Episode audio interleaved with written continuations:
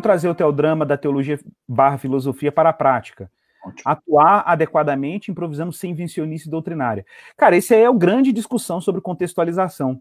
Eu é. até acho que Van Hooser, como ele tem uma preocupação muito de dizer, não, a igreja tem que contextualizar, ele não vai te falar, ele não vai chegar nos méritos né, da contextualização. Acho que aí a gente tem que recorrer a outros caras.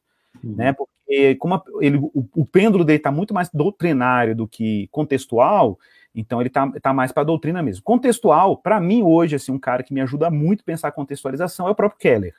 Eu uhum. acho que o capítulo de contextualização do Keller do Igreja Centrada é uma obra de arte, velho, aquilo ali. Ele trabalha mil fontes, né? Uhum. E trabalha os caras certos, cita as fontes todas lá e, e propõe uma, uma, abordagem de contextualização, né?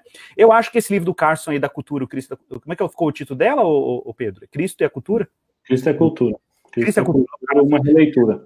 É uma obra interessantíssima na hora de pensar contextualização.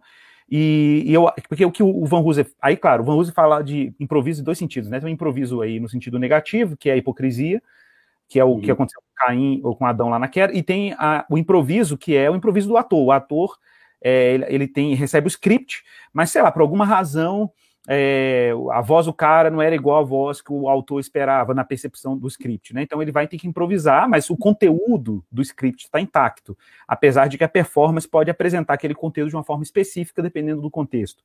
Né? Nem todo teatro tem a mesma iluminação, nem todo teatro tem as mesmas cortinas, uhum. tem o mesmo né, o mesmo, a mesma infraestrutura. Então, às vezes, você tem que improvisar sem perder o script. Então, acho que, que essa, essa referência analógica aí do, do Van Hooser é muito legal, né? Porque você, tipo assim, você tem que. Ele chama até, a expressão que ele usa, é, ele, ele fala de performance.